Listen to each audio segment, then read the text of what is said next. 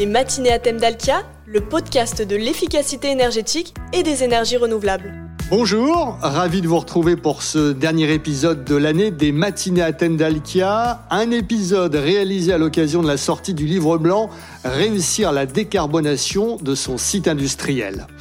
Décarboner, le sujet est évidemment majeur pour toute l'industrie, aussi bien pour faire face à la concurrence mondiale que pour répondre aux immenses défis climatiques du XXIe siècle, remis en lumière ces derniers mois par la COP26 et le dernier rapport du GIEC. Décarboner, oui mais comment? Pour le savoir, je suis en compagnie de Bruno Bellamy, le directeur industrie de Dalkia. Ensemble, nous allons passer en revue les solutions bas carbone efficaces. Bonjour Bruno. Oui, bonjour, ravi d'être avec vous. Et puis vous entendrez également dans cet épisode Loïc Deberg. Nous avons rencontré le directeur énergie d'Arkema pour en savoir plus sur la stratégie bas carbone de son groupe. Les matinées à thème d'Alkia, présentées par Paul-Emmanuel Géry. Les objectifs de décarbonation français sont ambitieux. La stratégie nationale bas carbone vise la neutralité carbone en 2050 et les propositions européennes Fit for 55 parlent de réduction des émissions de CO2 d'au moins 55% à l'horizon 2030 par rapport à 1990. Cette transition écologique et énergétique va imposer à l'industrie française des stratégies ambitieuses, structurées et des ruptures technologiques fortes, Bruno. Alors, les ruptures, elles sont non seulement euh, technologiques, euh, il y a un défi climatique important, et vous allez le voir, euh, on a un, enjeu économique aussi fort. Vous n'êtes pas sans avoir entendu ces derniers temps l'envolée en fait des prix des marchés de l'énergie, que ce soit le gaz, l'électricité et les quotas de CO2. Le prix du gaz a été multiplié par près de 5 en quelques mois, et c'est un véritable choc pour nos industriels. Heureusement, le, le contexte est favorable. On est euh, en plein plan de relance proposé par le gouvernement avec des aides euh, finalement multiples, donc des aides qui viennent à la fois du secteur privé avec euh, des certificats d'économie d'énergie qui sont très bien valorisés et qui, et qui viennent supporter vos projets, et puis les aides spécifiques du plan de relance, tant sur le verdissement des installations que sur l'efficacité énergétique des sites industriels. Constatez-vous parmi vos clients une vraie prise de conscience? La prise de conscience est énorme. Nous n'avons jamais autant parlé avec nos clients de décarbonation de leur site. Beaucoup de clients nous consultent pour commencer par faire leur schéma directeur, ce qui est une très bonne initiative euh, au, passage, hein, avoir la, vue d'ensemble avant de rentrer dans le détail. Et puis d'autres pour des euh, projets extrêmement précis de comment je peux verdir mon site ou euh, comment je peux baisser mes consommations. Eh bien justement, je vous propose de nous intéresser à un poids lourd de l'industrie qui a mis en place une stratégie de décarbonation et d'efficacité énergétique depuis plusieurs années. Il s'agit d'Arkema, le leader des matériaux de spécialité. Nous avons accueilli le témoignage de son directeur énergie, Loïc Deberg. C'est quelque chose auquel on réfléchit depuis longtemps et qu'on a mis en œuvre déjà depuis un moment. La vision long terme, c'est une vision qui est partagée avec l'ensemble des entreprises hein, de, notre activité, mais aussi euh, gérer l'ensemble de la collectivité, c'est-à-dire euh, viser la carbone neutralité à horizon 2050. On a pris un objectif qui est un objectif plus court terme, 2030, on se compare à 2015. Et là, on a ciblé que nos émissions de ce qu'on appelle dans notre jargon Scope 1 et Scope 2 aient baissé de 38 entre 2015, où elles étaient à 4,7 millions de tonnes de CO2, et jusqu'en 2030, on vise d'être en dessous de 3 millions de tonnes, 2 millions 950. On a un programme qui est assez euh, symbolique de la façon dont on veut avancer, qu'on appelle en interne le programme Marque Énergie sur l'efficacité énergétique, qui mobilise l'ensemble du groupe. Et euh, on a un réseau euh, dans nos 140 usines de correspondants énergie dans chacun de ces usines et qui va mettre en œuvre l'ensemble des bonnes pratiques. Et on a mis 30 millions d'euros, un peu plus de 30 millions d'euros ces dernières années, juste sur ce petit sujet, ben, nous a permis d'améliorer ce qu'on appelle l'efficacité énergétique unitaire, c'est-à-dire euh, le nombre de kilowatts par kilo de produit, déjà 10% depuis, depuis 2012, et qui nous a permis ben, de réduire par rapport au lancement de ce programme qui a eu lieu il y a six ans, de 185 000 tonnes nos émissions de CO2, donc des tonnes de CO2 évitées. Non émises grâce à ce programme. L'industrie française du futur est en train de se dessiner sous nos yeux. Elle doit réduire l'utilisation de combustibles fossiles tels que le pétrole ou le charbon au profit des énergies renouvelables et de récupération et améliorer son efficacité énergétique. Mais de quelles solutions dispose-t-elle pour cela, Bruno? Alors, vraiment, quand on veut euh, faire de la décarbonation sur des sites industriels, il y a deux grands leviers à utiliser. Le premier levier, le verdissement de la production thermique. Le deuxième levier, l'efficacité énergétique. Si, pour donner quelques exemples, si sur la partie euh, verdissement, pour commencer, eh bien, les changements de combustible, donc euh, typiquement, on avait des productions de vapeur euh, à partir de gaz, eh bien, on va basculer sur typiquement de la biomasse ou des combustibles solides de récupération avec de très belles réalisations et par exemple, euh, une installation qu'on exploite euh, depuis euh, plus de 10 ans maintenant, qui fait 140 MW de, puissance installée avec la société Smurfit Kappa. Plus original, on, voit par exemple des projets que l'on mène avec la malterie franco-suisse, un mixte de verdissement avec d'une part une production biomasse qui va utiliser les coproduits du site, hein, des, des poussières d'orge et de malt, et puis un réseau basse température qui a été construit pour pouvoir être alimenté par un champ solaire installé en périphérie du site. Là, on mixe vraiment les énergies. Alors là, on est vraiment sur le verdissement et on va chercher le maximum d'énergie nouvelle. je ne vais pas parler de géothermie, mais on aurait pu parler aussi de, de géothermie. Le deuxième volet, c'est la partie efficacité énergétique. Le but étant de cette efficacité énergétique étant de baisser les consommations. Et pour donner déjà quelques exemples, alors je vais commencer par un exemple qui est justement la limite entre le verdissement et, l'efficacité énergétique, qui est la récupération et la valorisation de chaleur fatale. C'est un, exemple que l'on a mis en œuvre très récemment avec, euh, par exemple, la captation en fait, de chaleur fatale sur euh, la fonderie de euh, Stellantis sur Charleville-Mézières, chaleur récupérée qui est ensuite valorisée sur le réseau chaleur de la ville et qui permet d'effacer de l'ordre de 30 000 euh, équivalents logements en termes d'énergie, ce qui commence à être très très conséquent. Donc là, on est finalement sur un verdissement du réseau de chaleur grâce à de la récupération de chaleur fatale. Pour aller plus dans l'efficacité énergétique elle-même, donc dans la baisse des, consommations, eh bien très souvent, on va être sur des projets finalement d'identification d'un endroit où on a euh, des rejets un peu euh, tièdes et sur lequel on va, euh, par exemple, préchauffer un entrant sur un site. Le type d'exemple que l'on aime bien faire, c'est sur du séchage industriel. on va récupérer sur les buées pour, par exemple, préchauffer l'air de séchage. Autre exemple finalement assez classique, la récupération de chaleur perdue sur des, tours aéro-réfrigérantes et que l'on va remonter soit avec des pompes à chaleur euh, classiques, soit avec des pompes à chaleur dites très haute température, donc on est là toujours sur des pompes à chaleur électriques, mais aussi, et c'est une technologie que l'on développe de plus en plus, de la pompe à chaleur à absorption, enfin en gros une pompe à chaleur qui fonctionne avec de l'énergie thermique au lieu de l'électricité.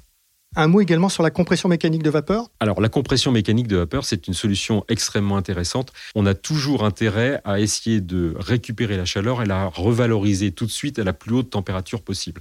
La compression mécanique de vapeur a l'avantage en fait de récupérer cette vapeur justement avant qu'elle ne se condense pour reproduire une vapeur un peu plus noble à quelques bars supplémentaires et quelques euh, dizaines de degrés supplémentaires. Cette technologie est très très prometteuse et déjà bien connue de certains industriels, mais très prometteuse euh, notamment dans l'agroalimentaire et en partie la chimie. La compression mécanique de vapeur, pour donner un exemple euh, tout bête, mais on a beaucoup de procédés de distillation en fait dans l'industrie et en fait quand vous distillez, vous évaporez et tout de suite pour recondenser. Donc plutôt que de recondenser cette vapeur en, plus en mettant de l'eau froide dessus pour la condenser, eh bien vous mettez euh, finalement une pompe qui va recompresser cette vapeur et pouvoir la réinjecter tout de suite dans le même procédé. On gagne énormément en efficacité un petit mot également d'une technologie qui permet de réaliser simplement des économies d'énergie, c'est tout ce qui concerne le relamping. Sur le relamping, c'est un sujet qui est à la fois banal et très innovant. Le côté banal, je vais l'évacuer tout de suite, euh, bien sûr, tout le monde a entendu parler du fait de passer de lampes à incandescence à, des LED. Tout le monde sait que quand on met des LED, on, va diviser euh, au moins par deux la consommation euh, d'électricité. Aujourd'hui, l'éclairage intelligent, c'est bien plus que ça, puisque autour de cette source lumineuse, on va pouvoir associer énormément de capacités technologiques par exemple faire de la détection de présence, par exemple communiquer en fait euh, des signaux. Par exemple pour des mesures de sécurité, quand un technicien travaille en poste isolé, on lui met un dispositif de sécurité qu'on appelle homme mort pour euh, lancer un signal d'alerte au cas où il tombe. Ce signal d'alerte, d'habitude, il passe par un signal téléphonique. Imaginez un technicien qui est en train de travailler dans un sous-sol sur lequel il n'y a pas de couverture téléphonique. Eh bien, ce local-là sera forcément éclairé. Et à ce moment-là, si on associe à la source lumineuse la capacité à transmettre un signal de type data, eh bien, cette alerte pourra être transmise au PC de sécurité malgré l'absence de couverture téléphonique. Innovation très intéressante. Vous en avez d'autres innovations comme ça prometteuses? Concernant les innovations prometteuses, je vais passer sur euh, un tout autre sujet. Vous entendez beaucoup parler dans la presse de l'hydrogène comme euh, l'énergie d'avenir pour euh, complètement décarboner la production thermique. L'hydrogène a bien sûr l'avantage, effectivement, lorsqu'on en fait la combustion, de produire uniquement de l'eau et pas de CO2. Et c'est à ce titre que cette énergie est extrêmement intéressante. On travaille sur le sujet avec une autre filiale du groupe qui s'appelle Dynamics et euh, très euh, en avance en fait sur le développement de production d'hydrogène verte à, partir euh, d'électricité décarbonée. Ça, c'est un sujet extrêmement prometteur. En revanche, peut-être pas tout à fait économique à court terme. Et là, nous travaillons sur une technologie intermédiaire qui consiste finalement à trouver des gaz de substitution au gaz naturel notamment lorsqu'il est euh, brûlé en combustion directe dans des fours, avec une euh, technologie de pyrogazéification, donc pour, produire des gaz de synthèse, technologie qui nous paraît extrêmement prometteuse et avec euh, un, levier économique qui trouvera sans doute un, espace de vie avant l'émergence à grande échelle de l'hydrogène. Du côté des innovations, vous travaillez aussi sur des packs haute température. Alors déjà sur, les, pompes à chaleur haute température, Dalkia a la chance en fait d'être dans le groupe EDF qui euh, bien sûr fait son métier à, promouvoir en fait euh, l'électrification de nombreux procédés et en particulier de euh, créer une place significative pour les pompes à chaleur. Et donc on, a avec nous un laboratoire basé au Renardière qui travaille en fait sur sur ces pompes à chaleur haute température et qui en particulier travaille sur deux axes principaux. Premièrement, la production de vapeur euh, à partir de, pompes à chaleur, hein, ce, qui est une, ce qui est une rupture technologique euh, importante. La deuxième euh, technologie qui consiste à, à, travailler sur des gradients de température plus importants. En général, une pompe à chaleur classique, elle rehausse la chaleur récupérée d'environ 40 degrés. Et là, on travaille sur des technologies dites transcritiques qui permettent de remonter avec euh, une excellente efficacité énergétique, hein, une faible consommation électrique, sur des niveaux de près de 80 degrés. Et donc, euh, ainsi, bah, par exemple, on va pouvoir récupérer sur euh, des buées de séchage à 40 degrés pour refaire reproduire de la chaleur à 120 degrés ou si je reprends la première technologie évoquée, récupérer sur euh, des, condensats, euh, enfin un réseau à 90 degrés sur, euh, sur un site pour reproduire de la vapeur basse pression. Alors, nous avons évoqué plusieurs solutions. Certaines d'entre elles ont d'ailleurs été mises en place par Arkema. Loïc Deberg revient sur deux programmes. Un qui est avec Dalkia dans le sud-ouest, une, une installation de cogénération qui doit s'arrêter en 2024. On va la substituer par une chaufferie CSR. Euh, même si on est très vertueux, on n'a quasiment plus de, dans nos chaudières autre chose aujourd'hui que du gaz en France. On a une chaudière encore qui consomme un peu de fuel, et ben on va la remplacer. Et c'est une chaudière avec un euh, qui est intéressante parce que le combustible liquide qui restera sera un combustible décarboné par nature puisqu'il est un dérivé de l'huile de ricin et puis avec du gaz. Donc voilà. Les matinées à thème d'Alkia le podcast de l'efficacité énergétique. On a évoqué ensemble beaucoup de technologies déjà, et beaucoup d'énergies différentes, mais pour piloter justement toutes ces consommations énergétiques, il faut maintenant des outils de plus en plus sophistiqués qui s'appuient évidemment sur les capacités du numérique. Hein. C'est obligatoire maintenant dans une industrie. Le numérique ne fait pas tout, mais le numérique est extrêmement fondamental en fait pour euh, venir en soutien de nos exploitants et de nos clients pour finalement faire le bon geste euh, d'économie d'énergie. À ce titre, nous avons euh, finalement deux grands volets dans nos métiers qui viennent soutenir en fait nos exploitations. D'un côté, ce qu'on appelle le BIGEM, donc le, Building Information Modeling, donc finalement le jumeau numérique du bâtiment qui permet d'avoir la cartographie complète, où se trouvent les équipements, euh, comment on fait évoluer le bâtiment et la maintenance de ces équipements euh, complètement en digital et de façon à, bien piloter, en fait, mieux piloter nos, bâtiments. Sur le volet euh, décarbonation, encore plus au cœur de nos préoccupations, on est vraiment sur un sujet de modélisation et de pilotage en fait de l'efficacité énergétique des bâtiments euh, avec euh, cette notion de modélisation qui est juste fondamentale.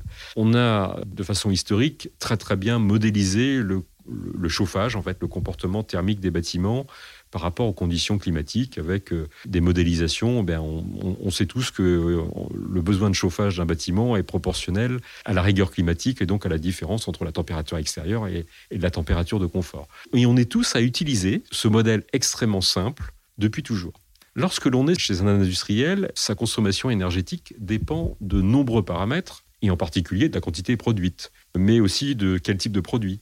Et donc, pour donner un exemple simple, eh bien, quand on est dans une conserverie, la consommation du site est complètement différente selon qu'on est en train de faire des boîtes de maïs, de petits pois, de salsifis, euh, des boîtes de 5 kilos pour les cantines ou euh, de la boîte d'un quart pour les célibataires. Et donc, euh, grâce à un outil tel que Dalka Analytics euh, Powered by Metron, qui est euh, l'outil pour lequel euh, on a le plus de capacité de calcul, eh bien, on arrive typiquement à modéliser et à prédire totalement la consommation énergétique d'un site et en cas de dérive, d'identifier d'où vient la dérive et euh, mener des actions en concertation avec les équipes de production du client pour corriger ces dérives. Puis également la tour de contrôle de l'énergie aussi chez Dalkia, le desk. Vous avez raison, derrière ces services et ces outils, il y a cette tour de contrôle qui est le desk, donc, donc pour Dalkia Energy Savings Center, ce cockpit de pilotage hein, qui assemble dans un même endroit à la fois des analystes et des dispatchers, donc les analystes qui vont analyser les datas, identifier des dérives, et suggérer euh, au dispatcher des actions et le dispatcher euh, étant en contact direct avec le technicien pour que l'action de terrain soit, soit menée. Eh bien, ce desk, bien sûr, il va travailler à la fois avec les outils de modélisation simples de, modélisation du chauffage dont je vous parlais tout à l'heure, donc euh, avec une brique d'outils adaptée en fait aux besoins du chauffage, et de l'autre côté pour l'industriel, eh bien des briques de type euh, Analytics Powered by Metron qui là vont euh, permettre de faire de la modélisation en plus dans conditions complètement dynamiques avec de l'intelligence artificielle, de façon à savoir en permanence quelle doit être la consommation du site, quels que soient les paramètres d'influence à un moment précis. Mais ce qui est très important en plus des technologies, quand on veut décarboner et améliorer son efficacité énergétique, c'est l'accompagnement. Écoutez les explications de Loïc Deberg d'Arkema. C'est bien l'énergie qu'on consomme pas qui émet le moins. Donc ça, c'est une orientation sur l'efficacité énergétique et ce n'est pas que des gros investissements qui permettent de progresser dans ce domaine-là, c'est vraiment la mobilisation de toutes les ressources. Après 20 ans d'une cogénération euh, propriété d'Alkia et nous on est le client vapeur. On a donc euh, mis en œuvre un partenariat qu'on considère de part et d'autre comme innovant, qui est gagnant-gagnant pour Dalkia et pour Arkema, qui témoigne bien que d'abord, ça s'est bien passé pendant 20 ans, sinon on repartirait pas avec Dalkia pour les, les 20 ans euh, suivantes. Donc non, non, ça va bien. À propos d'accompagnement, de conseils, Bruno, avec vos équipes, vous avez mis en place beaucoup de stratégies d'efficacité énergétique et décarbonation, et puis aussi de solutions techniques. Quels conseils pouvez-vous donner à ceux qui nous écoutent? Je donnerai trois conseils en un.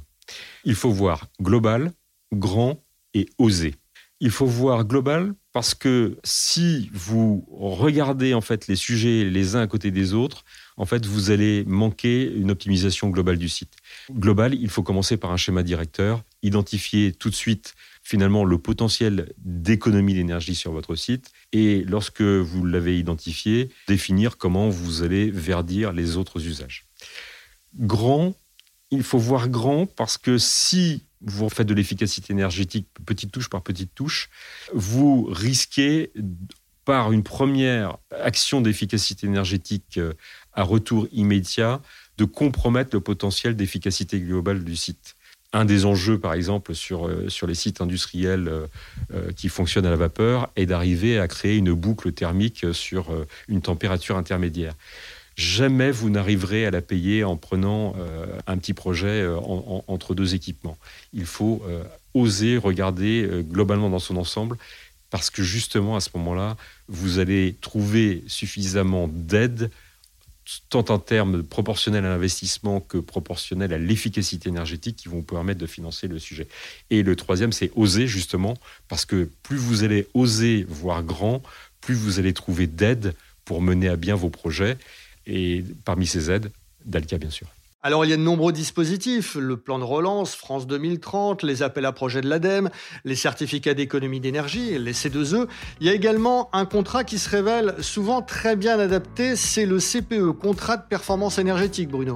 Ce contrat de, performance énergétique, eh bien, effectivement, il a le double avantage de vous faire accompagner par un professionnel. Donc, il va vous apporter à la fois cette compétence technologique des innovations que parfois vous, dont vous n'avez pas forcément connaissance, cette capacité à assembler l'ensemble de ces leviers de subventionnement et à la fin, grâce au contrat de performance énergétique, une garantie de résultat. Le prestataire, tel que Dalkia, va s'engager sur le résultat. Et évidemment, si vous êtes intéressé par le sujet, je ne peux que vous conseiller la lecture du nouveau livre blanc d'Alkia, disponible sur le site dalkia.fr. Réussir la décarbonation de son site industriel, auquel d'ailleurs vous avez euh, participé, euh, Bruno. Vous y trouverez de nombreux conseils, des témoignages d'experts et de clients d'Alkia. Voilà, c'est la fin de cet épisode. Merci de l'avoir suivi. Merci Bruno Bellamy. Et merci à vous. Nous vous souhaitons de très bonnes fêtes de fin d'année. On se retrouve en janvier pour le prochain numéro.